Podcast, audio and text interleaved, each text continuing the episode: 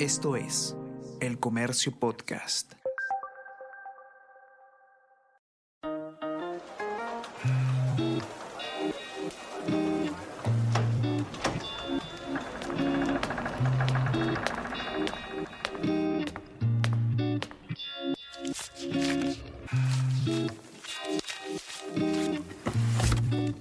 El archivo insólito de El Comercio.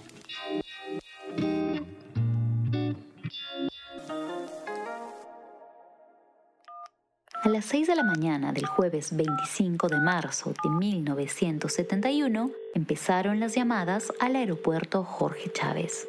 Una amenaza de bomba. Dos, tres. La policía y el personal del aeropuerto no descansaron ese día de pánico por una posible explosión, terminó convirtiéndose en un enorme hallazgo de oro en la ciudad. Esta es la historia de los lingotes sin dueño en el archivo insólito del comercio. La primera llamada anónima que encendió las alarmas en el Aeropuerto Internacional Jorge Chávez advertía que harían volar un avión que había llegado a la pista de aterrizaje procedente de Miami, Estados Unidos. El avión hacía escala en el Perú y tenía como destino final Buenos Aires, en Argentina. La entonces Policía de Investigaciones del Perú, conocida como PIP, la Guardia Civil y agentes aeroportuarios iniciaron una operación de emergencia para encontrar y desactivar los posibles explosivos. Empezaron registrando minuciosamente todas las partes del avión y nada. Luego revisaron los equipajes de los pasajeros. Nada.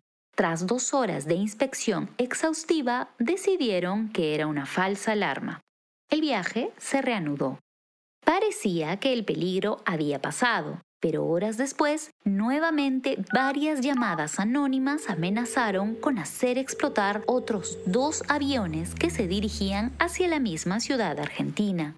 Otra vez se volvió a activar un inmenso despliegue policial en el aeropuerto. Los dos aviones en peligro fueron revisados por la PIP y la Guardia Civil. El pánico se reavivó, pero nadie encontraba la bomba. Registraron cada parte de las dos aeronaves, registraron al personal y nada, hasta que llegaron a los equipajes. Uno de los investigadores de la PIP encontró un paquete sospechoso envuelto en un simple papel blanco. Todo así indicar que esa era la bomba. El especialista en explosivos abrió el bulto con sumo cuidado. Cualquier movimiento en falso podría hacer estallar el paquete. Nadie respiraba. Pero cuando lo abrió, encontró 24 barras de oro, cada una de un kilo de peso. En total, 1.250.000 soles en oro dentro del avión. Se avisó al director de aduanas y los altos funcionarios confiscaron el metal precioso. En declaraciones a El Comercio de ese día, el gerente aeroportuario explicó que el cargamento quedaba decomisado por carecer de documentación legal solo habían dos datos presumibles sobre la procedencia del oro era una mercadería que posiblemente provenía del Swiss Bank Corporation y que la encomienda habría llegado a nuestro país unos días antes. Ese día no hubo más información. El 27 de marzo de 1971, la PIP informó que habían detenido a varios empleados del departamento de carga de la compañía aérea donde se encontró el paquete.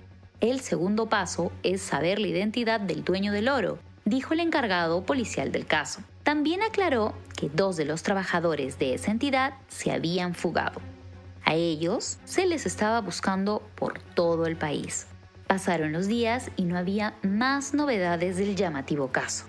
Los detectives y funcionarios aeroportuarios registraron los cargamentos que salían y entraban del terminal aéreo una y otra vez. La hipótesis era que una organización criminal estaba traficando ilegalmente oro, a pequeña o a gran escala, fuera del país. Un delito poco común por esos años, pero no había más detalles. Para el lunes 29 de marzo de 1971, el director de aduanas reveló que las 24 barras de oro habían sido trasladadas desde la caja fuerte del aeropuerto hasta una bóveda del Banco de la Nación, el movimiento se realizó, según dijo, por razones de seguridad. Para ese momento ya habían sido interrogados todos los empleados del departamento de carga de la compañía aérea y todavía no se tenía claro quién era el dueño del paquete. La incertidumbre permaneció en el aeropuerto Jorge Chávez en las siguientes semanas. Las investigaciones continuaron, pero no se supo quién hizo las llamadas y activó un mega operativo para desactivar una bomba que terminó con el hallazgo del millonario botín sin dueño. Esto fue el archivo insólito de El Comercio.